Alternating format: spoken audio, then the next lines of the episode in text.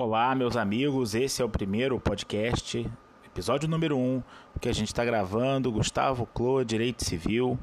É, minha ideia de fazer esse podcast é, deriva do fato de que, olhando aqui no Spotify, eu que sou um usuário e adoro o produto, adoro a ferramenta, não encontrei um podcast de direito civil que tratasse de atualidades, que viesse duas vezes por semana, está trazendo para vocês novidades aí envolvendo jurisprudência, doutrina, debatendo temas controvertidos.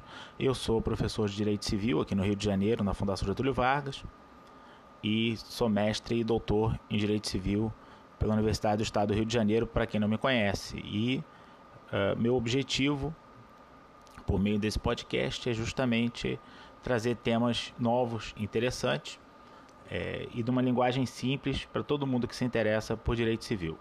Para começar, decisão do último informativo do Superior Tribunal de Justiça, o recurso especial 1 milhão 843 073, relatado pelo ministro Marco Aurélio Belize, o Superior Tribunal de Justiça entendeu que uh, no pagamento de um determinado capital, não existe nenhuma ilegalidade em fazer a imputação do pagamento primeiro nos juros para depois abater do principal.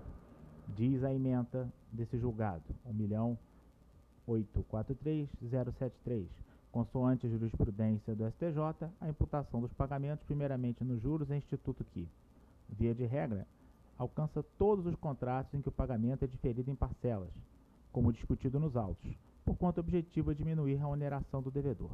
Ao impedir que juros sejam integrados ao capital para, só depois dessa integração, ser abatido o valor das prestações, evita que sobre elas juros incida novo cômputo de juros. É admitida a utilização do Instituto quando o contrato não dispõe expressamente em contrário. É importante entender que existe sim racionalidade nesse fundamento trazido pelo Superior Tribunal de Justiça, mas por outro lado, isso acaba gerando uma rolagem do tamanho da dívida. Então, como eu estou sempre abatendo juros com meus pagamentos, o principal jamais diminui. Há um fundamento de justiça, mas tem esse outro lado que também precisa ser, é, digamos assim, sublinhado. Não é? Então, esse foi apenas um teste para verificar se é funcional o podcast, tá? E se os senhores gostarem, se todos gostarem, eu vou continuar fazendo mais podcasts como esse, chamando atenção para decisões, para aspectos importantes do direito civil, assuntos que estão aparecendo, discussões novas, sempre trazendo questões novas envolvendo o direito civil e buscando também ser simples, ser didático, trazer logo a questão no ponto, ok? Muito obrigado.